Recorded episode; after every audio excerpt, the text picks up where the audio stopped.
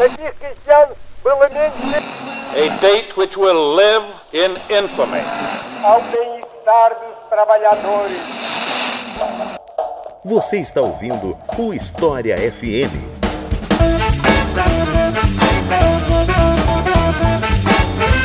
Salve ouvintes do História FM, bem-vindos a mais um episódio do podcast do Leitura Obriga História. Eu sou Iclis Rodrigues e hoje vamos falar sobre Guerra dos Farrapos, um tema que é sempre muito lembrado nessa data, né, por conta do feriado no Rio Grande do Sul. E para falar sobre esse assunto, explicar todo esse contexto, toda a história por trás desse feriado, das comemorações e da memória em torno disso, eu convidei o professor José Irã Ribeiro para falar com vocês. Então, José, eu te passo a palavra para você se apresentar para os nossos ouvintes. Boa tarde, Igor. É um prazer estar aqui. Desejo agradecer o convite. É uma oportunidade sempre importante da gente discutir a produção de historiadores e historiadoras sobre o assunto, e especialistas. Nós temos uma produção sólida, ainda que antiga, e alguns trabalhos mais recentes sobre o tema, que é talvez a história do Rio Grande do Sul seja um dos temas mais recorrentes, mais pesquisados, mais valorizados, seja no espaço acadêmico, mas especialmente na sociedade como um todo, em, razão da importância que a simbologia construída ao redor desses 10 anos de guerra, da situação toda, alcançou, né, como elemento de constituição da identidade do Rio Grande do Sul, dos gaúchos, enfim, né. Então, uma oportunidade sempre muito importante, muito interessante a gente ajudar na melhor compreensão daquele contexto tão importante historiograficamente, mas também simbolicamente para o Rio Grande do Sul, imagino para o Brasil também, que olha muitas vezes o Rio Grande do Sul como uma realidade, um espaço histórico distinto. A gente, na discussão, talvez perceba que não foi tanto assim, ainda que, claro, tem as suas especificidades e características individuais, digamos assim.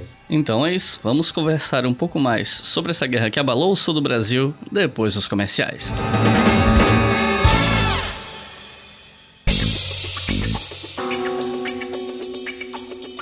Pessoal, antes de falar dos nossos apoiadores e tudo mais, eu queria pedir um enorme favor para vocês que estão ouvindo esse episódio. Esse episódio está saindo oficialmente no dia 20 de setembro, que é um feriado no Rio Grande do Sul relacionado à Guerra dos Farrapos, é considerado o Dia do Gaúcho.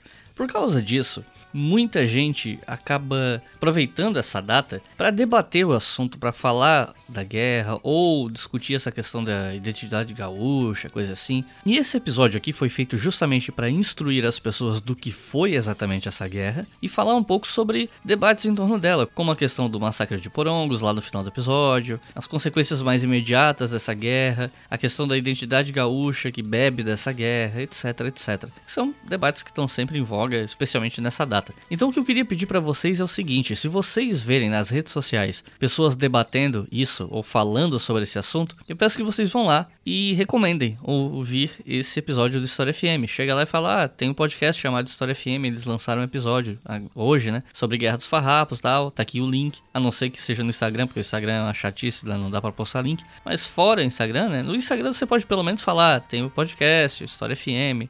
Lembrando que o nome do podcast não é Leitura Obriga História, tá? Leitura Obriga História é o meu canal no YouTube. É o selo, digamos assim, é a marca que produz o Colunas de Hércules, Estação Brasil, História FM. Mas esse podcast que você está ouvindo se chama História FM. Eu falo isso porque ainda hoje, 2021, tem gente que chama esse podcast de Leitura Obriga História. Então vamos prestar atenção no nome do podcast que aparece na capa, né, gente? E no feed e em todos os lugares. Mas enfim, se vocês puderem fazer esse favor, eu agradeceria muito, porque esse episódio não é só para ajudar professores, estudantes e para ensinar sobre essa guerra. Ele está sendo lançado nessa data para se inserir nesse debate público também, né? Trazer um historiador, especialista, para falar sobre esse tema. A não ser que você seja um dos nossos colaboradores no Apoias que ouve esse episódio com antecedência e tá ouvindo isso antes da data oficial de lançamento, né? Porque se você divulgar ele agora antes do dia 20, vai parecer que você é um viajante do tempo. Mas no dia 20, se você quiser nos ajudar a divulgar esse episódio, eu fico agradecido. E, nesse momento, alguns de vocês podem estar ouvindo isso pensando: peraí, como assim ouvir com antecedência? Então, quem colabora com a gente com 5 reais ou mais por mês em apoia.se barra pode ouvir os episódios do História FM com antecedência. Nesse próximo mês de outubro, isso não vai acontecer porque eu vou tirar férias, mas o lance dos episódios com antecedência volta em novembro. Então, se você quer ser uma das pessoas que pode ouvir os episódios antes deles saírem, normalmente na quinta, na sexta, no máximo sábado e raramente no domingo, mas quase sempre quinta ou sexta, é só acessar apoia.se barra e colaborar com qualquer valor a partir de R$ reais mas qualquer valor a partir de dois reais já nos ajuda e inclusive faz com que o seu nome seja lido aqui. E falando nos novos apoiadores, eles são Marcelo de Oliveira, Ariana Barbosa, Maxwell Medeiros, Gilberto Pereira, Fernando Pureza, Marcelo Eduardo, Luciane Carvalho, Fábio Onucci, Marcelino de França, Michele Gonçalves, Lucas Coelho, Rafaela Rodrigues, Pedro Filipac, Victor Franco, Paulo Bandeira, Gustavo Farinhaque, Ricardo Garcia, Evandro Endro, Helena de Freitas, Alessandro Vendramini, Amanda Ventura, Diógenes Moraes, William Araújo, Paulo Limpe, Clebson Oliveira, Guilherme Pereira e Felipe Schneider. Muito obrigado, pessoal. Espero que o podcast continue com o mínimo de qualidade para que vocês continuem considerando que vale a pena nos apoiar. E todos aqueles que não nos apoiam, por gentileza, considerem a possibilidade de apoiar o projeto que é o Leitura Obriga História, mas lembre-se, o nome desse podcast é História FM, ok? Agora chega de papo e vamos para o episódio.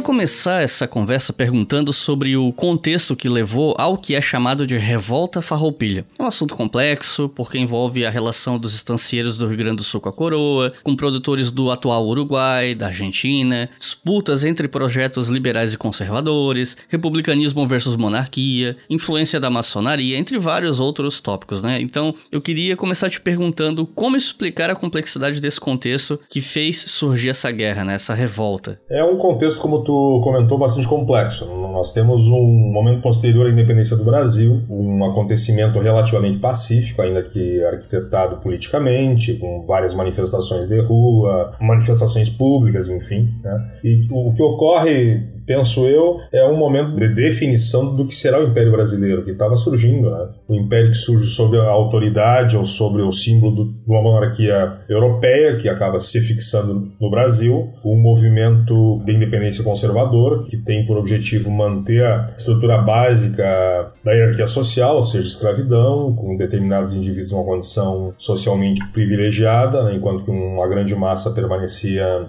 numa condição de exploração, e eu me refiro especialmente aos escravizados, mas não só eles, né? com projetos vários de país, de império, que estavam sendo gestados, mas também ainda eram resultado de, de outros projetos, de outras perspectivas que vinham desde o período colonial, quando, seja na condição ainda de colônia portuguesa, seja como talvez um projeto, um novo país, estavam sendo construídos, gestados. O professor Jurandir Malerba recentemente publicou um livro que se chama Projetos de Brasil, em que ele estuda justamente isso, a constituição desses projetos do período colonial por algumas das mentes mais privilegiadas do Brasil e de Portugal na época, né? que propunham a construção de uma nova unidade, uma nova coletividade, uma nova nação, um novo país, um novo Estado. Né? E, de certa forma, o que ocorre nesse contexto da primeira metade do século XIX é justamente a apresentação dessas várias possibilidades, desses vários interesses. Né? E esses acontecimentos geraram, no Brasil inteiro, que ainda não é um país, é uma unidade política, digamos assim, mas que não se entende ainda como uma unidade de nação. Né? Nós falamos línguas diversas nesse contexto, com sotaques, dialetos diversos né? Éramos um país muito extenso, muito grande, né? E que ainda assim se conseguiu, diferentemente do que ocorreu no restante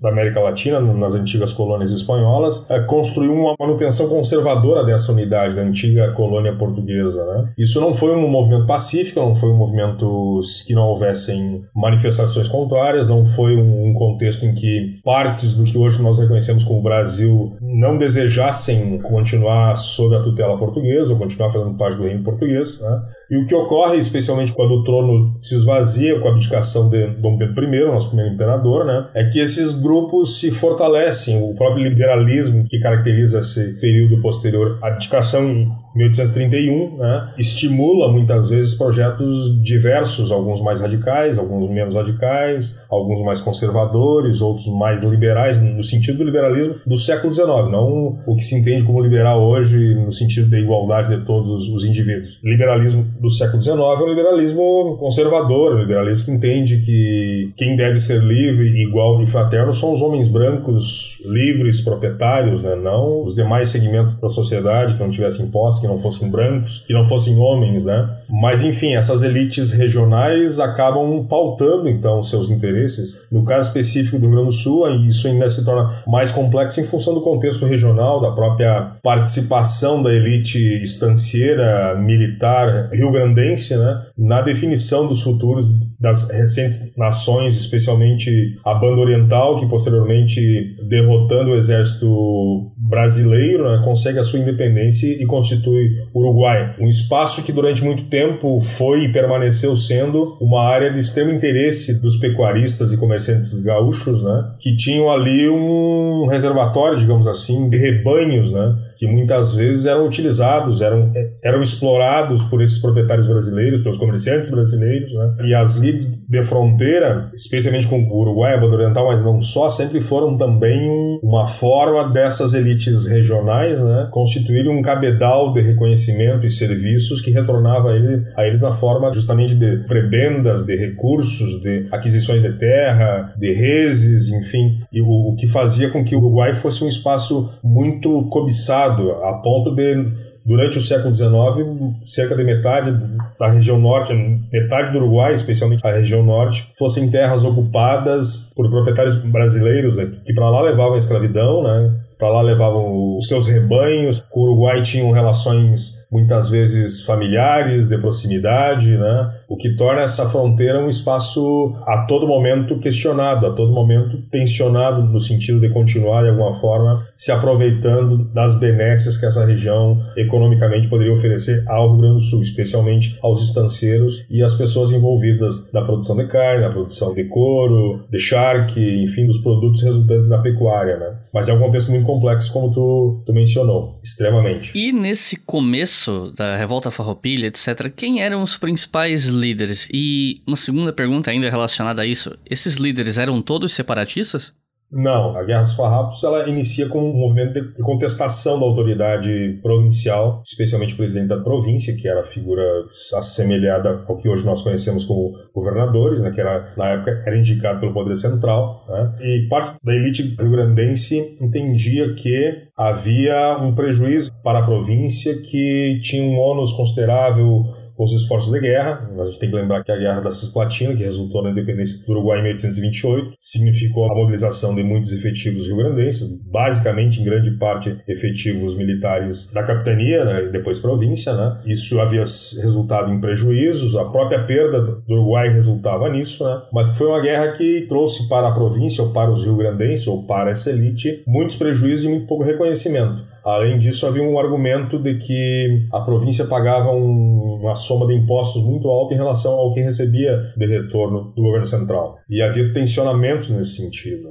Esse movimento inicialmente conta com a participação e apoio de vários líderes político-militares da província, talvez os mais conhecidos sejam Bento Gonçalves, que é um comandante de milícia da fronteira, né? mas várias outras lideranças e referências políticas. Mas inicialmente ela tem por objetivo ah, ser uma contestação a essas indicações, a essa política econômica, a um certo privilégio que entendiam que a região sudeste, especialmente o Rio de Janeiro, tinha, né? e ela pretende ser um movimento de contestação visando o atendimento a alguns desses interesses, essas demandas, como por exemplo o fato do, do charque rio-grandense chegar ao sudeste, o charque é uma alimentação basicamente de escravos, de escravizados uh, entendem que o produto rio-grandense ele sofre a concorrência desleal dos outros similares, o charque uruguaio, digamos assim, que chegava lá a preços mais em conta, o que significava um prejuízo, sem dúvida nenhuma, para essa elite pecuarista e charqueadora rio-grandense. Mas o que ocorre nesse primeiro ano, a partir de 1835, a partir de 20 de setembro de 35, é que ocorre alguns embates militares, ocorre uma invasão a Porto Alegre pela Ponte da Zenha, que é um, um movimento célebre, né? A deposição e a fuga do presidente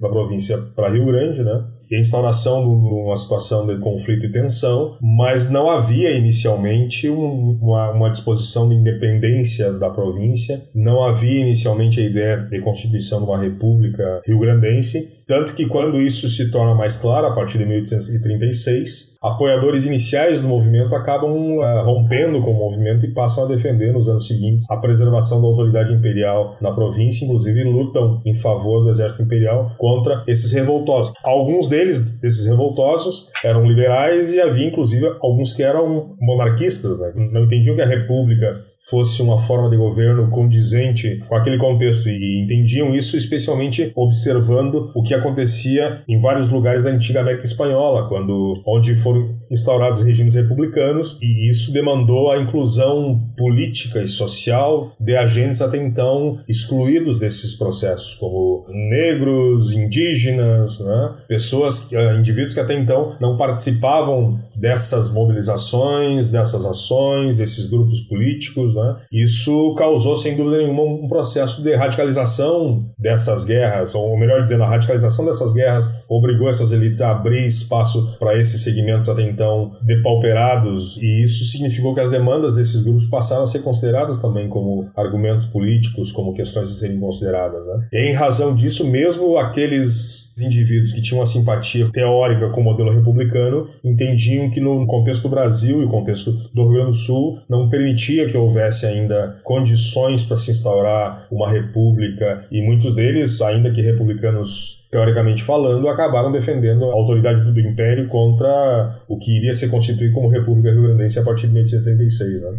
E como é que foi a reação do Império a esse levante? Inicialmente, no início do movimento, em 1835, a posição do Império foi de negociação. Né? O Império tinha uma relação muito delicada com a elite rio-grandense, especialmente em função da necessidade que o Império tinha e continuou tendo durante um bom tempo desses efetivos militares, dessas lideranças militares que faziam de guerra muito específico em relação a, ao restante do país. Mas essa condição de espera, da negociação, não era simples decisão. O que ocorre é nesse contexto também passaram a eclodir em várias outras partes do país muitos outros movimentos, né? alguns inclusive bastante radicais, como no Pará, em Pernambuco, onde ocorriam movimentos assim muito frequentes e muito radicais. Logo eclodiu a Sabinada, nós tivemos a Balaiada no Maranhão e no Piauí a Sabinada na Bahia, enfim, várias outras revoltas no mesmo contexto. E o Império não tinha condição efetiva, seja por ainda não ter construído uma unidade política, um projeto político uno, firme e forte, né? seja porque não tinha efetivos militares para dar conta do enfrentamento desses rebeldes. A gente tem que lembrar que o exército imperial brasileiro é um exército que foi nos anos iniciais posteriores à independência muito depauperado, era uma força militar né, profissional vista com muita desconfiança, porque o topo da hierarquia era basicamente formada por portugueses de nascimento, que haviam uh, decidido permanecer e apoiar a independência do Brasil, mas eram portugueses, e até a morte de Dom Pedro I sempre houve um risco, um receio que o projeto desses portugueses ou desses conservadores era restaurar a condição de colônia a Portugal, como também pelo fato de que a base desse exército profissional, do exército imperial, era formada por segmentos tidos como pouco confiáveis, como homens livres pobres, indivíduos oriundos ou muito próximos à escravidão, né? Então eram indivíduos vistos com muita desconfiança. Em razão disso, a partir de 1831 foi criada no Brasil, exemplo do que havia sido feito já na França e depois nos Estados Unidos, a chamada Guarda Nacional, que pretendia mobilizar e mobilizava pessoas com direitos políticos do Império. No Império, todos e todas nascidas no Brasil eram detentores de, direitos civis. Quer dizer, as pessoas eram reconhecidas brasileiras, né? mas nem todos tinham direitos políticos. Inicialmente, a partir da Constituição de 1824, só era considerado cidadão político com direito a voto e a ser votado indivíduos que tivessem um mínimo de renda anual, inicialmente de 100 mil réis para serem eleitores, né? e 200 mil réis se quisessem ser candidatos a algum cargo eletivo. Né? E a criação da Guarda Nacional visa justamente mobilizar esses indivíduos que, em tese, são pessoas, são cidadãos com direitos políticos, né? E que têm interesse na manutenção do regime como estava, porque esse regime interessava a eles pessoalmente. Né? E, em razão disso, a Guarda é criada justamente para mobilizar essa força civil, que apenas em última instância seria mobilizada sob a autoridade militar. E, e ela, ao menos inicialmente, é a, é a força militar, ainda que não profissional, que reúne boa parte da população brasileira, né, dos homens, claro, né, e que era responsabilizada formalmente pela manutenção da ordem interna do país. Né? Porque, enfim, entendia-se que esse esses indivíduos tinham interesse na preservação dessa ordem. Acontece que quando a, essas inúmeras revoltas ocorrem ou passam a ocorrer, muitos líderes, inclusive, desses movimentos revoltosos, né, contestadores, no mínimo, né, são também lideranças da Guarda Nacional no caso do Bento Gonçalves, né, ele era um coronel, ele era um indivíduo que, comandava uh, unidades da Guarda Nacional, assim como vários outros líderes. Né. Isso acabou criando um problema muito sério para o Império, porque a força que eles haviam criado, que havia sido criada justamente para atender essas demandas, quando foi necessário, não se mostrou capaz e muito antes do contrário, né? eram muitas vezes responsáveis pela, pela eclosão desses movimentos. Além disso, a Guarda Nacional, por ser formada por, por, por uh, indivíduos que não eram militares profissionais, tinha muita dificuldade de ser mobilizada, porque dificilmente alguém se dispunha facilmente a abandonar sua vida, seus interesses, sua família, num extremo do país para ir lutar e defender a autoridade do Império, do Império num outro extremo. Então, houve muita dificuldade para o Império de conseguir mobilizar esses efetivos, o que explica, ao menos em parte, a dificuldade inicial de fazer um enfrentamento a essas revoltas. Né? No caso do Rio Grande do Sul, essa dificuldade, essa disposição constante de, de, negociação das duas partes se deu pelo menos até 1836, quando os, os rebeldes declaram a, a proclamação da República Rio Grandense, né? E aí sim se instaura de fato uma situação de guerra, de, de, combates cada vez mais frequentes, de envio de efetivos militares num número cada vez maior, na medida que, que eram liberados de outras partes, onde, onde as revoltas haviam sido debeladas, né? E o aumento dessa autoridade militar imperial no Rio Grande do Sul, né? E o acirramento dos combates que vai até a, a metade da década de 1840. Após a perda de Porto Alegre, os rebeldes levaram o quartel-general para o município de Piratini, e isso viria a inspirar futuramente a proclamação da República de Piratini, ou República Rio Grandense, eu nem sei qual seria o termo mais adequado, mas enfim. É aqui que começa, efetivamente, o que a gente chama de Guerra dos Farrapos. Você pode explicar isso melhor pra gente? Essa é uma discussão teórica, historiográfica. Um dos primeiros autores que escreveu um livro, enfim, analisando a, esse contexto, né, é um autor paraibano, me parece, Tristão Alencar Araripe é o nome dele, que é um indivíduo que servia de alguma forma no, exército imperial, né? e que escreve um livro, uma memória desse contexto e chama essa revolta, esse movimento, essa guerra de República do Piratini, porque entendia que a capital era um município, a localidade de Piratini. Essa designação foi usada muitas vezes para tentar diminuir a importância, a representação que esse governo paralelo, esse governo republicano rio-grandense alcançou, digamos assim. Mas a guerra, como eu comentei antes, ela começa em 35, não ainda com o objetivo separatista e de criação de uma república, mas quando ela é criada, ela é criada como República Rio-Grandense em 36. E esses movimentos de ocupação, desocupação das localidades mais importantes, ou dos bastiões imperiais, como eu chamo, que seria Porto Alegre, capital da província, Rio Grande, Pelotas Rio Pardo, é uma constante na guerra. O fato é que, ainda que haja um domínio, ainda que haja uns cercos né, nessas cidades, ainda que haja um, em algum momento o domínio rebelde, né, republicano desses espaços, os republicanos não conseguem manter isso por muito tempo. Né? E eles ficam, então, transferindo a sede do seu governo conforme o cenário, conforme o contexto da guerra. Inicialmente tentando tentando manter a autoridade sobre Porto Alegre, depois perdendo essa autoridade, cercando a cidade. A cidade teve, se me lembro agora de cabeça, mais de um ano cercada num dos sítios, né? Eles tentam fazer isso também em Rio Grande, tentam fazer isso em Pelotas, ocupam Rio Pardo, eles, que é uma cidade que fica no centro do estado, um ponto importante estrategicamente falando, porque fica às margens do Rio Pardo, que é um canal de comunicação do litoral do Rio Grande do Sul, via Rio Grande em direção a Porto Alegre pela Lagoa dos Patos e depois em direção ao interior da província via o Rio Jacuí. Estrategicamente é um ponto muito importante, né? Mas eles não conseguem manter esse domínio, né? E em razão disso eles têm que ir mudando a, a capital né, da República Rio Grandense, na medida inclusive que o, que o Exército Imperial vai reassumindo ou assumindo cada vez mais território na província.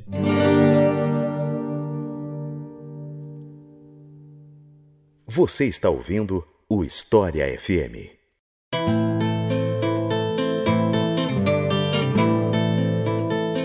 Pelo que eu li a respeito do assunto, o apoio à República Rio Grandense ela vinha principalmente de liberais, militares, produtores de charque, principalmente dos estancieiros que tinham meio que exércitos particulares de peões livres, mas também de escravizados e até alguns uruguais. Então eu queria te perguntar como é que era a mobilização militar da República. Cada vez é mais evidente não é possível mais determinar assim, se todos os estancieiros, se todos os charqueadores, se todos os comerciantes apoiaram a guerra. Havia estancieiros que apoiavam a República, haviam charqueadores, mas também haviam charqueadores e também estancieiros que apoiavam o Império. Então não, não há essa definição a priori em função da situação, da ocupação econômica dessas lideranças. Havia também segmentos populares que apoiavam a guerra, que entendiam que era uma guerra justa, enfim. Havia projetos de separação, haviam separatistas, né? haviam republicanos, como eu disse, também haviam monarquistas que lutaram pela república contra o império e, e o contrário também, havia republicanos que lutaram contra a república em favor do império, né? Houve no Rio Grande do Sul uma situação bastante específica de escravizados que foram mobilizados para a guerra, né? e aí tem uma longa discussão historiográfica, mas também um, um, acontecimento que virou uma bandeira dos movimentos sociais, especialmente ligados à negritude, enfim, dos chamados lanceiros negros, a traição de porongos, porque esse grupo, os lanceiros negros, eram um grupamento militar que lutava em favor dos farroupilhas e que eram homens que haviam sido sido retirados da escravidão com a promessa de liberdade depois do fim da guerra. Há inclusive uma tese de doutorado muito interessante, muito bem fundamentada, da professora Daniela Valando de Carvalho, professora da Universidade Estadual do Paraná, deixa eu lembrar o nome qual agora me, me fugiu, mas eu lembro depois, né?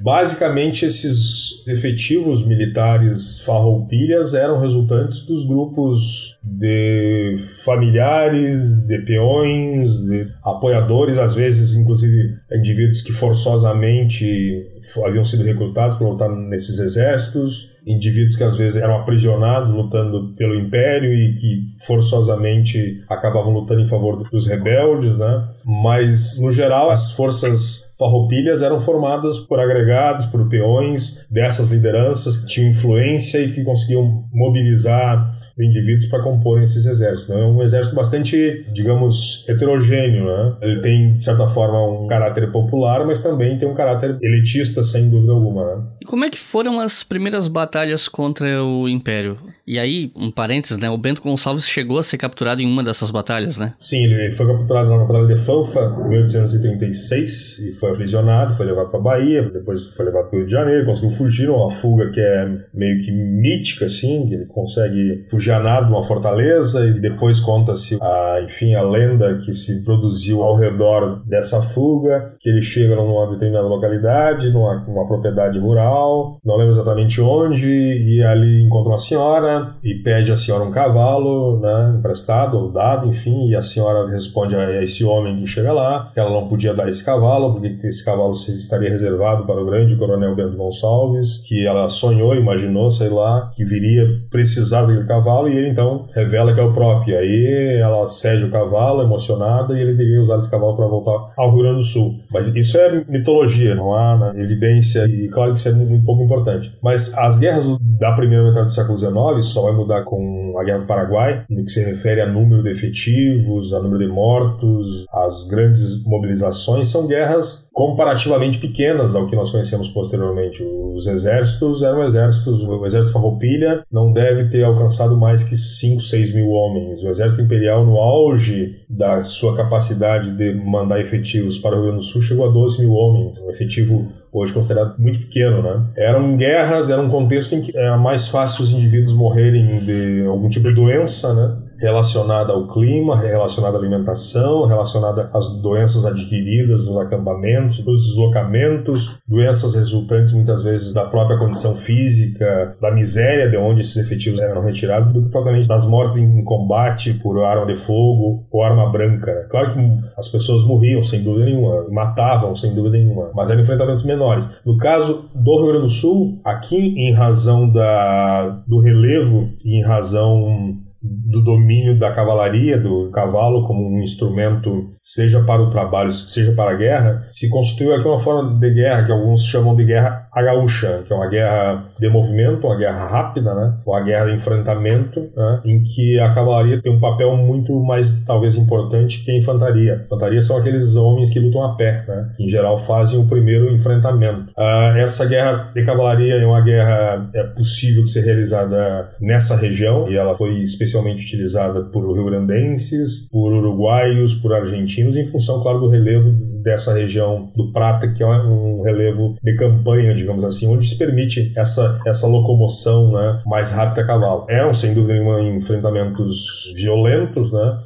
mas eram, em geral, enfrentamentos rápidos, salvo algumas situações de cerco às cidades, algumas surpresas que eventualmente ocorriam de exércitos esperarem outras forças, de certa forma escondidas, ou realizarem ataques surpresas, né? Mas elas se intensificam a partir de 36, 37, e aí vão crescendo, digamos assim, até 1842, 1841, quando o exército imperial muda de comandante, e aí me parece que adota uma outra estratégia, num contexto muito mais favorável a isso, quando, como eu disse antes, o império consegue direcionar para o Rio Grande do Sul um efetivo cada vez maior, numericamente cada vez maior, e, e ocorre um, uma mudança de estratégia que é o império domina determinada região e não cede mais o domínio daquela região, estabelecendo ali unidades de infantaria que irão proteger esses lugares, né? E vai aí para outra região tentar né, combater ou espantar as forças rebeldes, que são forças basicamente de cavalaria e que nesse contexto, já passados-se mais de cinco anos de guerra, já não consegue mais manter o exército num número tão significativo porque não tem de onde retirar tantos recrutas assim. O Rio Grande do Sul já estava com mais de cinco anos de guerra, já haviam perdido muitos efetivos, né? Alguns revoltosos, inclusive, haviam pedido perdão e recebido do, do Império, né, num, num, decréscimo cada vez mais significativo. Nesse sentido, isso explica também em parte porque a capital da província Rio Grande teve que ir mudando de cidade, porque cada vez mais o cerco imperial era maior, o Império, durante muito tempo da guerra, se dispôs, se preocupou especialmente em manter o domínio das cidades estrategicamente mais significativas, como eu já mencionei, Rio Grande, que é a porta da província, o único porto que o Rio Grande do Sul tem para o oceano, e por ali chegavam efetivos, chegavam provisões, chegavam armamentos, enfim, chegava tudo, né? Uh, Porto Alegre, por ser a esquina da província, esquina porque ela, é, ela fica justamente num, num ponto em que se chega do litoral, como eu disse antes, via, via Lagoa dos Patos, e alcança o interior via o Jacuí, o rio Jacuí. Então o Império, durante muito tempo, se preocupa especialmente em manter o domínio sobre essa rota de transporte e suprimento de efetivos. Depois que isso é consolidado, que esse domínio é consolidado, que inclusive os Sorropilhas são retirados de Rio Pardo, uma cidade que eles conseguiram dominar, né? inclusive apreenderam muitos prisioneiros, muitos armamentos, enfim, foi uma derrota vergonhosa para o Império, porque foi uma surpresa muito grande que ninguém esperava que os republicanos tivessem essa ousadia e a capacidade de dominar Rio Pardo. Esse domínio permanece por cerca de um ano. Depois disso, o exército imperial consegue expulsar os republicanos de Rio Pardo e aí mantém né, o controle sobre essa rota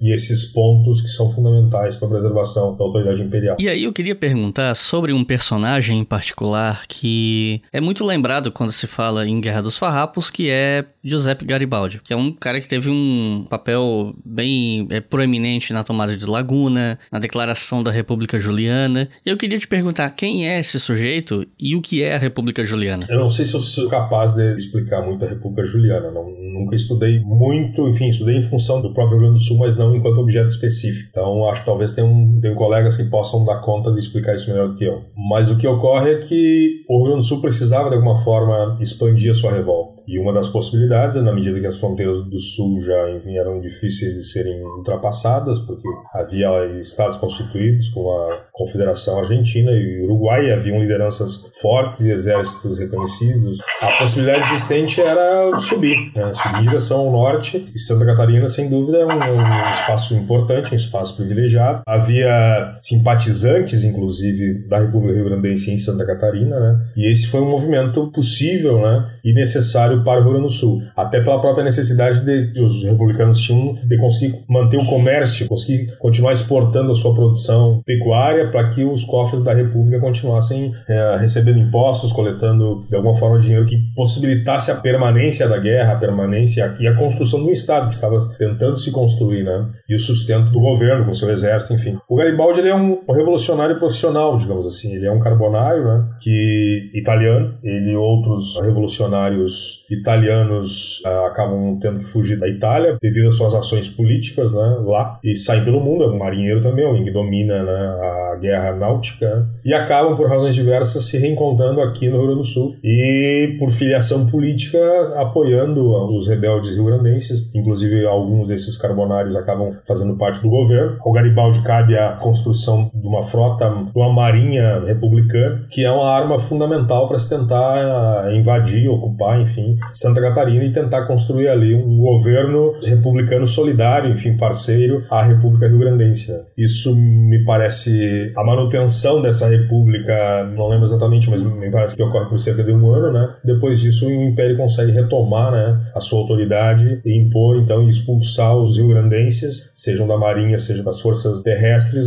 da província de Santa Catarina e os republicanos têm que retornar ao Rio Grande do Sul. O Garibaldi permanece um tempo mais junto às forças republicanas, mas depois disso resolve deixar o, exército, deixar a república recebe em troca disso um pagamento na forma de reses, de vacas, né, de gado, e parte em direção ao Uruguai para tentar, a partir da comercialização de, desses animais, né, enfim, obter uma soma e retornar à Europa onde fosse possível a continuidade da sua atuação política. Acaba sendo um herói da própria unificação italiana, né, quando na segunda metade do século XIX consegue então derrotar os interesses localizados, digamos, dos reinos que eram independentes e construir um país né, que nós reconhecemos hoje como Itália sob a autoridade de um monarca italiano. Por isso é chamado de herói de dois mundos e leva consigo a sua então esposa, né, Anita Garibaldi, que também se tornou uma personagem bastante reconhecida, bastante importante nesse cenário.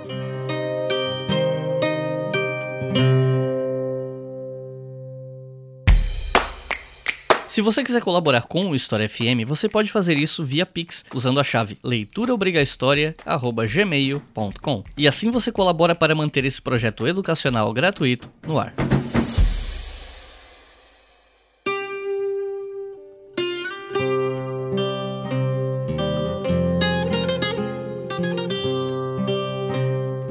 Bom, a guerra se seguiu, os rebeldes tentaram avançar mais ao norte, tentaram chegar até Florianópolis, que nessa época se chamava Desterro, só que eles foram contidos na altura do Morro dos Cavalos e foi o mais ao norte que os rebeldes conseguiram chegar. E a partir daí, gradativamente, eles foram perdendo espaço, você já chegou a comentar um pouco disso, né? E é mais ou menos em meados de 1840 que começa uma gradual queda dos farroupilhas mesmo, até que até então tinham tido algumas vitórias militares significativas e tal. Então eu queria te perguntar, como é que foi esse finalzinho de guerra, assim? Como é que foram essa, essas derrotas, esse encolhimento? Esse encolhimento era esperado, digamos assim, porque foi uma guerra muito longa, foi a revolta do período regencial mais longa, e não sei se foi a mais dura. As revoltas no Pará, especialmente no Maranhão, foram muito mais violentas que os grupos pauperizados, escravizados nessas regiões no Pará, no Maranhão, enfim. Na medida que as revoltas uh, ocorriam lá, a cabanagem, a balaiada, né, esses grupos acabaram assumindo a liderança desses movimentos e expulsaram aqueles grupos até então dirigentes, mas que eram parte da elite provincial. Com isso, os revoltosos passaram a ser liderados por esses grupos populares. E em razão disso, dessa característica, a ação do exército imperial foi muito mais violenta. Esses revoltosos nessas regiões foram dizimados, senão aprisionados, escravizados. Muitos acabaram sendo enviados via Pernambuco, especialmente para outras regiões do Império, para lutar defendendo o Império. Nós tivemos aqui no Rio Grande do Sul inúmeros líderes então líderes dessas revoltas no norte, né, que foram cumpriram sua pena depois de aprisionados lá no norte, se não, se não haviam sido mortos, transformados em soldados pela autoridade imperial. Eu me lembro especialmente de um personagem que chamava Gavião, que eu consegui acompanhar os registros documentais das autoridades imperiais, desde o momento em que ele é preso no Maranhão, se bem me lembro, até que ele é enviado para Pernambuco, que era uma espécie de eixo dessa logística de transporte de tropas, seja do sul para o norte, ou seja, do norte para o sul, até que ele chegue em Rio Grande e é reconhecido como líder do movimento do norte e é colocado sob observação constante, ainda que tenha sido responsabilizado por se tornar um soldado imperial essa, essa diminuição, digamos assim, ela ocorre na medida justamente que o Império consegue debelar essas outras revoltas, né? consegue destruir esses movimentos, especialmente na região norte, no nordeste do país. Essa divisão por regiões não existe ainda, então tudo que é para cima do Rio de Janeiro é chamado de norte, tudo que é para baixo do Rio de Janeiro, grosso modo, é chamado de sul. Mas enfim, na medida que o Império consegue debelar essas revoltas, seja através da força física, da violência, especialmente no caso do Maranhão e do Piauí, do Pará, perdão, seja através da negociação que se dá especialmente com Pernambuco, negociação entre elites, a elite provincial com a elite central, mas também com a elite mineira, a elite paulista, né? ocorre um, um, processo de drenagem desses prisioneiros, algo que Portugal já fazia anteriormente, que se chamava desterrar, quer dizer, quando alguém cometia um crime, muitas vezes essa pessoa era desterrada para uma outra parte do Império Português. Então, alguém que tivesse cometido um crime, sei lá, em Portugal, era mandado para o Brasil, ou para a África, ou para a Ásia, enfim, uma outra parte do Império Português, para cumprir ali algum tempo de desterro, ou para passar o resto da vida sem poder voltar a Portugal. Com a independência, o que ocorre no Brasil é a adaptação dessa sistemática, em que as pessoas que cometessem crimes ou eram entendidos como criminosos eram enviados para outra parte do país, do império, né? Se não eram submetidas a apenas como de galéas perpétuas, que é prestar serviço público o resto da vida aprisionado, acorrentado, enfim. Né? Então, na, na, medida que o império consegue ir debelando, seja através da violência, seja através da negociação política, essas outras revoltas, ele tem uma capacidade cada vez maior. Já conseguiu organizar essa estrutura militar, já se verificou a necessidade de se fortalecer o exército para dar conta desses enfrentamentos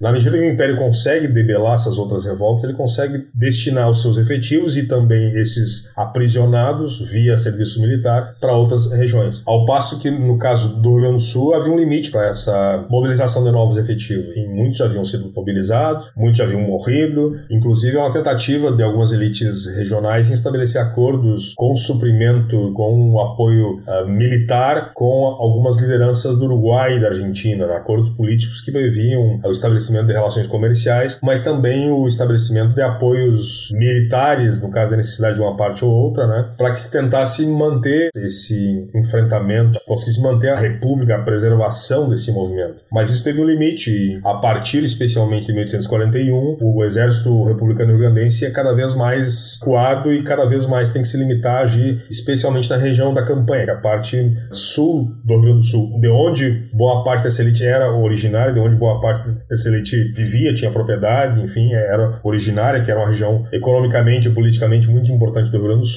mas que nos anos iniciais conseguiu sair desse locus né, e, tentar uh, ocupar regiões mais ao norte, as próprias cidades mais importantes da província, mas na medida que o Império consegue debelar essas ações, acaba indo mais para o sul, ou acaba se concentrando mais no sul. Ao final da guerra, os relatos que nós temos é que essas forças republicanas eram forças volantes, quer dizer, que ficavam andando pela campanha, né, e sendo cada vez mais acuadas por forças numericamente cada vez mais uh, imperiais, cada vez mais significativas, né, que impediam a maior liberdade desses grupos. Né paulatinamente, o que ocorre na medida que a guerra se divisa em possibilidade de qualquer vitória da República Rio-Grandense, mais e mais lideranças republicanas acabam estabelecendo pactos de perdão com o Império, né? Até que se chega a Ponte Verde, em 45, né? Em que essas forças são incorporadas ao Exército Imperial, ou melhor, são reincorporadas ao Exército Imperial, pelo menos a maioria delas, e seus comandantes são reconhecidos como oficiais na mesma patente que tinham lutando pelos republicanos. Né? No último ano de guerra, digamos assim, de 44 a 45, esses enfrentamentos são muito mais esporádicos, muito mais pontuais. Aí já é um contexto de plena negociação entre as autoridades representantes do Império na província, o então Conde de Caxias e outros militares, né? Não, o Barão de Caxias, perdão, ele não é conde ainda, ele vai ser conde depois, né? Com essas lideranças que se dispõem a negociar. Ocorre um racha entre os republicanos em Alegrete, quando se tenta produziu a Constituição da República em 1843, em que o grupo que liderava até então a República é colocado numa condição de oposição e uma minoria, que era a minoria, que era líder do movimento, acaba assumindo né, a condução do movimento. E esse grupo que então passa a ser situação tem uma disposição muito maior em negociar com o Império. Da guerra, essas negociações imperam até que se chega finalmente ao Tratado de Ponte Verde, né, que pacifica a província, né, reincorpora a província formalmente ao Império, faz todos esses reconhecimentos dessas lideranças lideranças, recompõe o exército imperial na província, né? E deixa de fora esses grupos populares que eram entendidos como perigosos, especialmente esses negros que eram escravizados, que foram colocados na condição de soldados e que são aprisionados numa situação bastante discutível e questionável, que é a, a surpresa de Porongos, ou massacre de Porongos, como, como é chamada. E esses indivíduos são colocados numa condição de. Formalmente eles são livres, esses ex-escravizados. Mas na prática eles, eles continuam sendo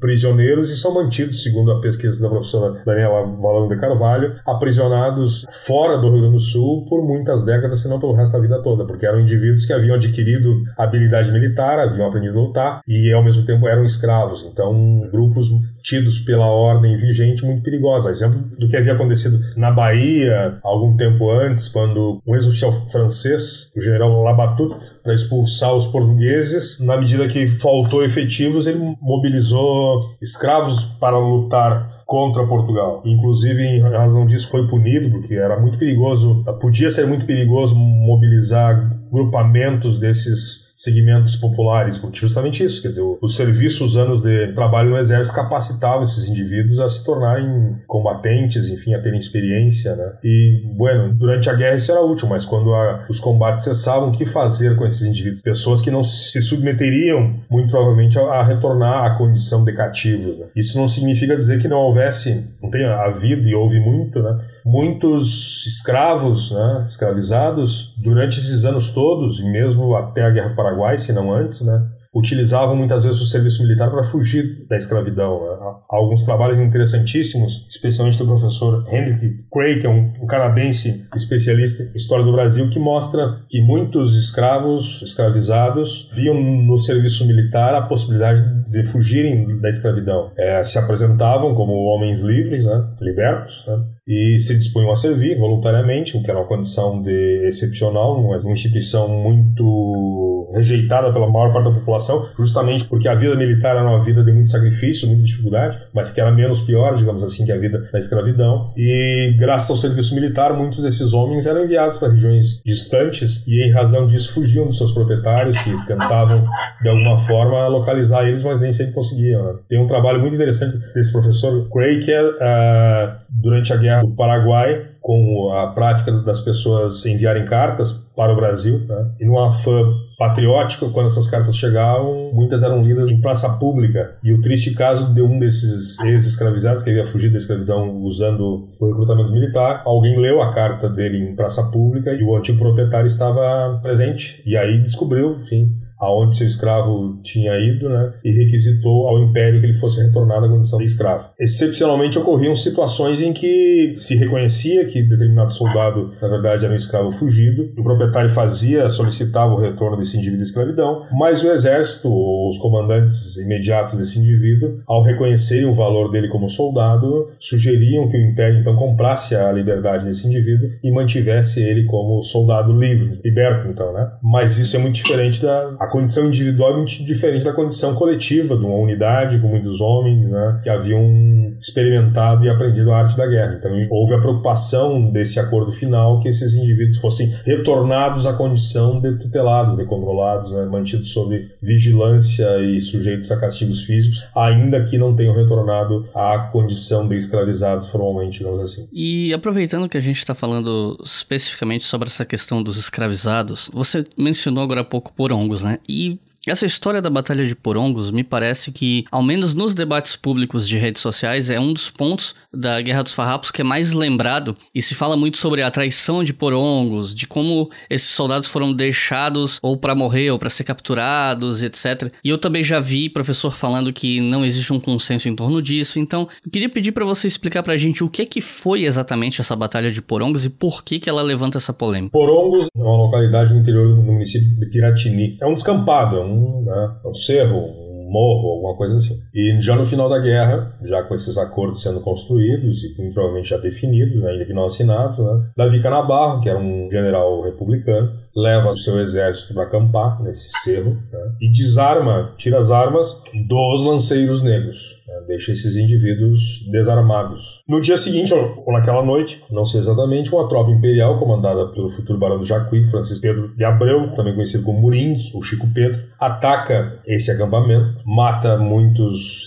combatentes republicanos e aprisiona os lanceiros que haviam sobrevivido. Não há uma evidência concreta de que isso tenha sido algo, tenha sido um acordo, uma combinação entre o Davi Ganabarro e as autoridades imperiais. Há a existência de um ofício que demonstraria esse acordo, mas há dúvida se um ofício produzido pelo Murim, pelo Chico Pedro, Francisco Pedro de Abreu, futuro barão de Jacuí, que ele relata que esse acordo havia sido formalizado, né? esse acordo de, da preparação, então, do desarme desses indivíduos, na espera desse ataque, com a possibilidade desses indivíduos serem aprisionados. Mas há dúvida se esse documento foi, de fato, era verídico ou foi produzido posteriormente pelo próprio Francisco de Abreu, no sentido de desqualificar o Davi Canabarro ou algo assim, que também é uma possibilidade. Né? Bueno, o fato é que esses homens foram aprisionados. No dia seguinte ao combate, é curioso, mas o Davi Canabarro, comandante dessas forças, o general Canabarro, que ah, acompanhava os exércitos com uma carretilha, uma carretilha, uma carreta, uma carroça pequena, onde Imagino que seus papéis estavam lá, suas roupas estavam lá, onde a sua concubina dormia, enfim, era um veículo que transportava as suas coisas pessoais, né? foi devolvido pelo exército imperial. Isso gerou toda essa desconfiança, essas questões todas geraram toda essa desconfiança. O massacre, a surpresa, a surpresa de Porongos com o passar do tempo, ela passou a ser utilizada, em geral, pelo movimento social justamente para demonstrar o interesse dessa elite branca proprietária em manter os segmentos negros escravizados na condição de escravizados e explorados. Né? Isso acabou se tornando uma bandeira do movimento social, que é legítimo, sem dúvida alguma, né? acabou se transformando um símbolo dessa luta contra a escravidão, contra a opressão, né? o que é absolutamente legítimo. Né? Mas é um debate historiográfico que não, não tem muita solução, né? porque as evidências que nós temos são conhecidas, mas elas não permitem uma conclusão definitiva, digamos, se essa situação foi engendrada anteriormente, se havia de fato um plano nesse sentido, ou foi né, um ataque que de fato ocorreu sem que houvesse essa combinação entre o Davi Canabarro e as forças imperiais justamente visando a prisão desses indivíduos. Mas tem todo sentido se isso de fato tivesse acontecido. A questão é que a produção historiográfica não pode depender só desses entendimentos possíveis, tem, depende da evidência, não há evidência conclusiva que permita afirmar uma coisa ou outra. O movimento social não, o movimento social não precisa disso, né? Como eu mencionei antes, quem estudou melhor isso foi a professora Daniela falando de Carvalho, que estudou os perfis desses indivíduos, quem eram esses homens escravizados que se tornaram lanceiros negros, né? E o destino desses homens depois de terem sido aprisionados. Né? Claro que ela discute a batalha em si, mas o objetivo é tentar entender quem eram esses homens, se escolheram, por que escolheram fazer parte desse grupo, por que lutavam, por que deixaram de lutar, e também muito interessante que destino tiveram depois que foram aprisionados. Né? E aí eu queria te perguntar sobre quais as consequências mais imediatas para os farroupilhas da derrota derrota na guerra, né? Após a assinatura da paz, etc. Bom, uh, mais imediatas, deixa eu ver. Não sei se dá para dizer as mais imediatas. O que ocorre é uma reconstrução, digamos assim, de uma unidade provincial, ainda que com muita desconfiança, uma reconfiguração política, porque o objetivo passa a ser outro, né? O objetivo passa a ser a organização do império para uma possível revolta, uma possível invasão, incursão, que se imaginava, que se deduzia, que se inferia, que viria da união entre uh, grupos políticos uruguaios e argentinos. Uh, essa, essa união, de fato, ocorria, né? O que ocorre é uma rearticulação no sentido do império poder voltar a contar com, essas, com esses efetivos rio-grandenses, né? Como eu comentei antes, a guerra que se fazia no sul era uma guerra de cavalaria, uma guerra que exigia determinados conhecimentos e que, basicamente, os rio-grandenses eram capazes de, de empreender. O que ocorre também é um novo fortalecimento dos interesses especialmente da elite rio-grandense pecuarista e charqueadora dos rebanhos que existem no Uruguai. Né? Nós vamos ter logo mais adiante, a partir de 1850, novas incursões ao Uruguai, algumas que drenam milhares de cabeças de gado. Né? Nós temos uma nova invasão, uma nova interferência brasileira no Uruguai, no governo uruguai, inclusive. Né? O que ocorre é um fortalecimento desses interesses. Né? Durante a Guerra dos Farrapos ocorre uma morte considerável de animais, uma desorganização da produção pecuária, da produção charqueadora, a província entra numa condição de pobreza por bastante tempo, né? O fim da guerra significou um rearranjo desses grupos econômicos, uma redefinição desses grupos políticos, as próprias representações políticas da província tiveram que reajustar, os partidos políticos inicialmente se mantiveram segundo as posições da guerra, Partido Conservador e Partido Liberal, mas depois mesmo essas agremiações tiveram que se reordenar, antigos adversários, antigos inimigos durante a guerra se aproximaram, alguns se afastaram, né? Ocorre todo um rearranjo, digamos assim, né? E o exército imperial, como eu disse antes, passou a voltar a contar com a participação dos efetivos rio-grandenses, coisa que tinha deixado de contar e o Rio Grande do Sul sempre se constituiu como a linha de defesa do império em relação às ameaças que vinham do sul. E aí eu queria te perguntar sobre as memórias dessa guerra no Rio Grande do Sul. Eu já vi muita gente batendo boca por causa dessas memórias, por uma série de motivos, né? Uns falam em fetiche pela derrota, tem outros que apontam o massacre dos lanceiros negros em Porongos como um exemplo de uma história de infâmia. As polêmicas são muito diversas e como o dia em que esse episódio tá indo ao ar é feriado no Rio Grande do Sul justamente por causa dessa guerra, eu queria que você explicasse pra gente quais as principais polêmicas em torno das memórias sobre a Guerra dos Farrapos. A guerra ela foi ou passou a ser utilizada como o momento de constituição de uma identidade regional gaúcha, rio-grandense, depois gaúcha. Logo depois que a guerra acaba, os revoltosos, pelo que a gente conhece, de produções literárias, de jornais, enfim, né? Os revoltosos são vistos de uma forma muito ruim, assim, são revoltosos, são bandidos, são mas já no final da segunda metade do século XIX, ocorre uma tentativa de constituição de uma memória, de uma identidade do Rio Grande do Sul. Tanto que a palavra gaúcho ou gaúcho, né, que até o século XIX era utilizada de forma pejorativa, né, que eram andarilhos, sem patrão, sem lei, sem propriedade, enfim, passa a ser valorizado, passa a se identificar o que seria o indivíduo característico do Rio Grande do Sul. E aí deixa-se usar, né, com o passar do tempo, a expressão rio-grandense para definir o, o, a, a, população do Rio Grande do Sul e passa a utilizar o termo gaúcho para identificar essa população. Isso se dá especialmente através da literatura, de alguns intelectuais, num processo que vincula também a disposição, digamos assim,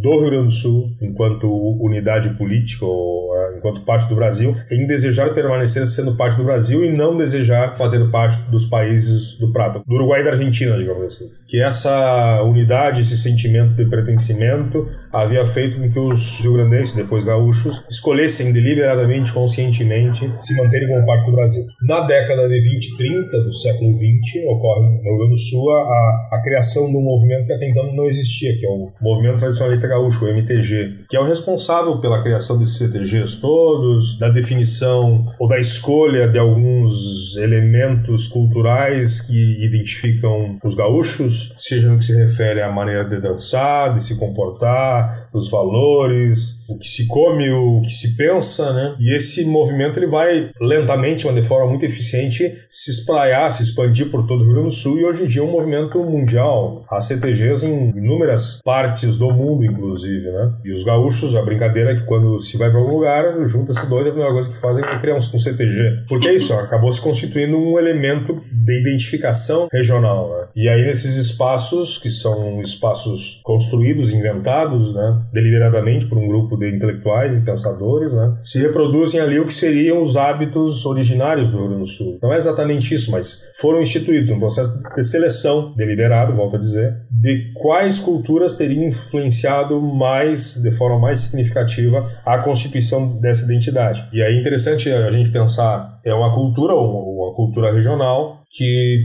pretende-se vinculada à origem cultural portuguesa, à origem cultural espanhola, depois de um determinado momento, indígena, né? mas que tenta se afastar dos elementos de contribuição africana ou afro-brasileira. Em todo o panteão, digamos, de simbologias do tradicionalismo gaúcho, né? a única menção a um negro escravizado africano é a lenda do negrinho do pastoreio. Né? Um negrinho que cuida dos cavalos e aí dorme, e aí os cavalos fogem e, e o patrão dele, para punir esse escravo menino, açoita essa criança e coloca ele deitado sobre o formigueiro. E aí esse menino é muito religioso, esse escravo é muito religioso. E aí ele reza, e aí não, acho que é Nossa Senhora, não sei que santa é, vem atender a súplica desse menino. Mas é a única menção, né? Não se menciona ritmo musical de origem africana, não se menciona, não se valoriza, não se reconhece como identidade, como traço de identidade do Rio Grande do Sul, contribuições na culinária que de fato existiram, não se menciona nenhum outro traço, é um processo seletivo e um, um processo tutelado, controlado por esse movimento, que em determinada situação assume, ainda que informalmente, a condição de guardião do que seria uma memória do Rio Grande do Sul, reproduzindo um estilo de vida, uma forma de organização social, que seria aquela que teria vigorado originalmente no Estado, baseado especialmente na estrutura de vida, de produção das instâncias. E aí os CTGs, hierarquicamente falando, se organizam como tendo a liderança máxima o patrão, e aí tem o capataz disso, o capataz daquilo. Em geral, essas diretorias são compostas exclusivamente por homens. Recentemente, muitas mulheres passaram também a ocupar esses lugares, o que é uma mudança interessante, significativa, mas que, em tese, é um movimento absolutamente conservador, no sentido de tentar conservar isso. Também é um mote de mercado gigantesco. Nessa época de setembro, por exemplo, em situações em que podemos nos reunir, as pessoas fazem bailes, comemorações, desfiles, é uma semana toda de atividades em que as pessoas investem para comprar roupa, para melhorar os arreios de cavalos, para que os grupos de música tradicionalista tenham agendas cheias de show, de shows. Então é um movimento de mercado muito grande. Não, não sei em Santa Catarina, mas no Rio Grande do Sul dificilmente uma cidade não tem uma loja especializada em artigos gaúchos, né? onde se encontra lá bombacha, bota, lenço, uh, cinto, arreios para cavalos, vestidos para mulheres e mais os adornos todos, que vive exclusivamente disso o ano todo, né? E se alcançou num determinado momento, isso é mais recente, assim, coisa de 20, 30 anos atrás, uma urbanização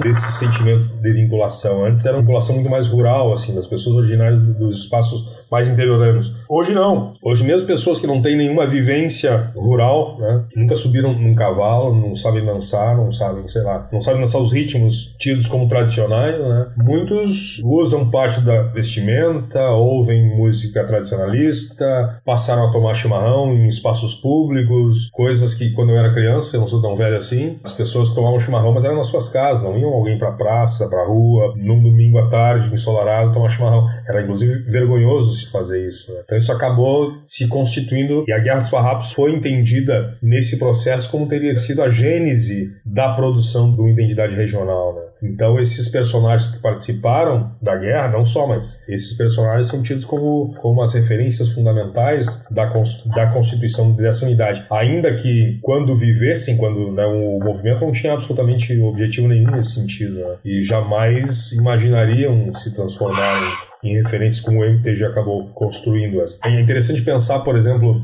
na, na cultura e na tradição rio-grandense em comparação com a tradição uruguaia, onde há também uma sociedade de folclore, né? Uma sociedade que também tem um objetivo de preservar essas tradições, mas exerce um controle muitíssimo menor do que o controle que o MTG exerce no Rio Grande do Sul. E essa maior autonomia desse movimento social no Uruguai, por exemplo, fez com que ritmos absolutamente originários dos africanos, como o candombe, por exemplo, seja reconhecido como um ritmo tradicional lá. Aqui não se permitiu esse tipo de autonomia, digamos, da livre transformação cultural. Então, ainda que, em certa medida, claro que tem que se permitir uma atualização, continua sendo um MTG ainda que regula essas possibilidades de modernização do, do movimento. E aquelas entidades que não se comportam conforme as regras do movimento, que são muito criteriosas, muito detalhadas, elas perdem o direito de serem reconhecidas como parte do movimento. E aí deixam de poder participar de festivais, de, sei lá, de prendas, desfilar nas datas comemorativas, como o 20 de setembro, feriado, por exemplo, né? E mesmo serem ouvidas, consideradas na própria definição dos rumos desse movimento. Então, imagine que quem chega de fora, para quem não, não está inserido nesse meio, né? As pessoas nascidas no Rio Grande do Sul, seja em Porto Alegre, seja em Uruguaiana, seja em numa cidade interiorana, isso é muito natural, porque, enfim, nós crescemos nesse ambiente, né? Mas imagino para quem vem de fora, deve ser muito interessante, muito curioso, né? Entender como essas coisas funcionam. E em algumas cidades, há inclusive orgulho das pessoas né, em conseguirem colocar na rua milhares de cavalos e cavalarianos justamente representando o que seriam esses homens, em geral, é uma cultura muito machista ainda, né? Esses homens que representariam que tenha sido a gênese do gaúcho. O que a gente sabe que é um processo de construção, de invenção, ainda que legítimo, como um movimento social legítimo, mas é uma construção absolutamente forjada no século XX, deliberadamente. E para terminar, eu queria te perguntar sobre produções literárias e afins que se basearam nessa guerra, né? Porque a gente teve filme, a gente teve série, teve literatura. Eu queria saber se você poderia citar algumas dessas principais obras de ficção e se você quiser opinar sua opinião pessoal sobre elas também, fique à vontade. O que, que você gostaria de mencionar? Tem coisas muito boas e tem coisas muito ruins, como qualquer outra temática. Como eu disse no início, houve uma produção sobre a temática Rio Grande do Sul, Guerra dos Farrapos, muito grande na década de 70, 80, né? Depois a temática ficou um pouco abandonada. Havia sido dito muito sobre, né? Alguns trabalhos continuaram referenciais, mas nos anos de 2000, 2000 e a partir de 2010, na década de 2010, novas produções passaram a ser realizadas, já com outras preocupações, com outras influências, muitas vezes utilizando as próprias referências utilizadas pela produção mais antiga, mas olhando ela de forma diversa. Tem alguns trabalhos literários que eu acho muito interessantes, assim, que se inspiram, se baseiam, mas são trabalhos literários.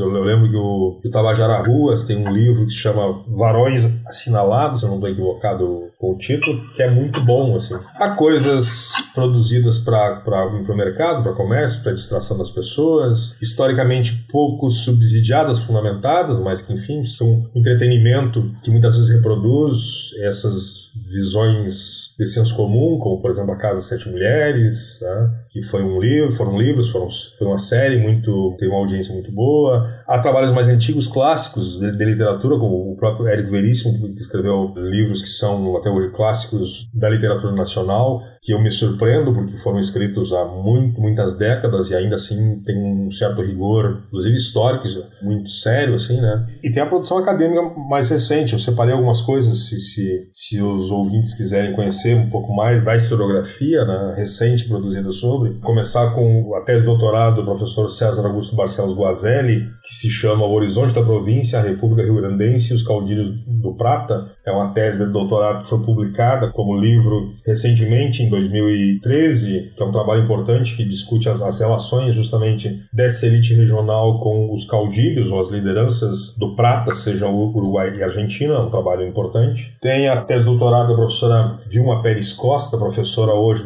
da Universidade Federal de São Paulo, que se chama Espada de Damocles, o Exército, a Guerra do Paraguai e a Crise do Império, um trabalho um pouco mais antigo, mas muito interessante, porque pensa justamente nessa dependência, nessa relação da autoridade central do Império do Brasil com esses efetivos militares do Rio Grande do Sul. É um trabalho publicado em 96, 1996, mas continua ainda bastante influente, bastante pertinente. Isso permitiu, eu vou sugerir também a minha tese de doutorado, que foi publicada em 2013 e recebeu o prêmio do Arquivo Nacional, assim como o prêmio da coleção Ampul do Rio Grande do Sul, a nossa Associação Estadual de História, que saiu com o título no livro do Império e as Revoltas: Estado e Nação nas trajetórias dos militares do Exército Imperial no contexto da Guerra dos Farrapos. E além disso, há vários trabalhos ainda na forma de dissertações e teses que têm sido produzidas nos últimos anos, né? O trabalho da professora Daniela, o, o trabalho da professora Paula Lux, recentemente defendido como dissertação de mestrado na URGS, alguns trabalhos produzidos por colegas da Universidade de Passo Fundo, enfim, são alguns trabalhos inéditos ainda que for, foram defendidos como tese. Eu imagino que partes, pelo menos, foram publicadas na forma de artigos, mas que os interessados podem, podem procurar. Em Santa Catarina, nós temos o trabalho do professor Anderson Schmidt, que brevemente será defendido como tese de doutorado, também pensa esse, esse cenário, né? A produção acadêmica tem revisitado esse tema, né? E claro que na medida que isso interessa um público mais amplo, autores em geral do campo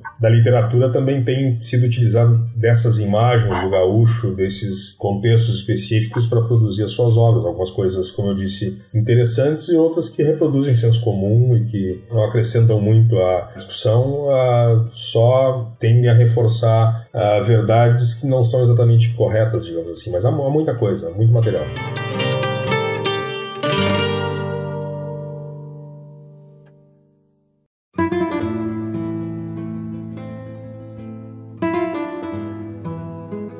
Nesse ponto, eu normalmente pediria recomendações de leituras, mas já que a gente já cobriu esse assunto na última pergunta do bloco 3, a gente vai direto para considerações finais. Então, José, tem algum recado final que você gostaria de dar para nossos ouvintes? Alguma consideração final? Mais uma vez agradecer o convite, a oportunidade de estar conversando com vocês, né? Acho que é um tema, me parece bastante interessante, mas tem que ser pensado de maneira mais integrada, tanto a realidade brasileira, dos outros contextos, as outras revoltas que se deram, e foram revoltas importantes. E é algo que normalmente se pensa de forma estanque, ainda que se relacione, por exemplo, com a República Juliana, mas é necessário pensar esse contexto de forma bem mais ampla, né? Tanto relacionando o restante do Brasil, quanto também esses outros cenários do Prata, que ainda também estavam no processo de construção e redefinição das unidades nacionais, dos projetos de Estado e por aí afora. E para além dessa perspectiva heroicizante desses líderes normalmente mais reconhecidos, né, há uma série de outros participantes, há uma série de outras situações que também influíram nesse processo né, e que tornam ele muito mais dinâmico, muito mais dramático também, né, mas que também devem ser considerados também muito importante. Né. Acho que rapidamente é isso, já falei bastante. Os interessados, acredito que podem procurar as referências e aí na medida da manutenção do, do interesse encontrarão certamente outras coisas para conhecer um pouco mais sobre isso. Eu vou recomendar um filme que eu acho muito legal, que se chama Anaí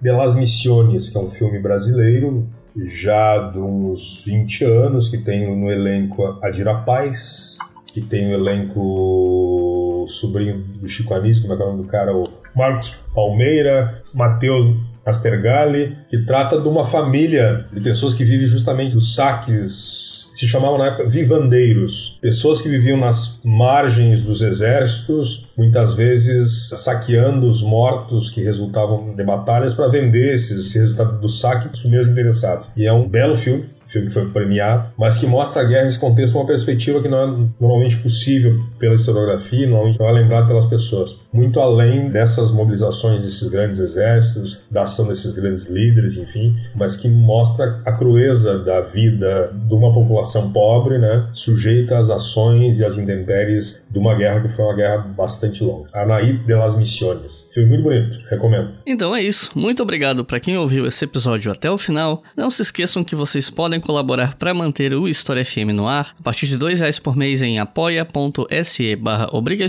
e com R$ reais por mês vocês podem ouvir os episódios do História FM, do Estação Brasil e do Colunas de Hércules com antecedência. Então é isso, muito obrigado e até a próxima.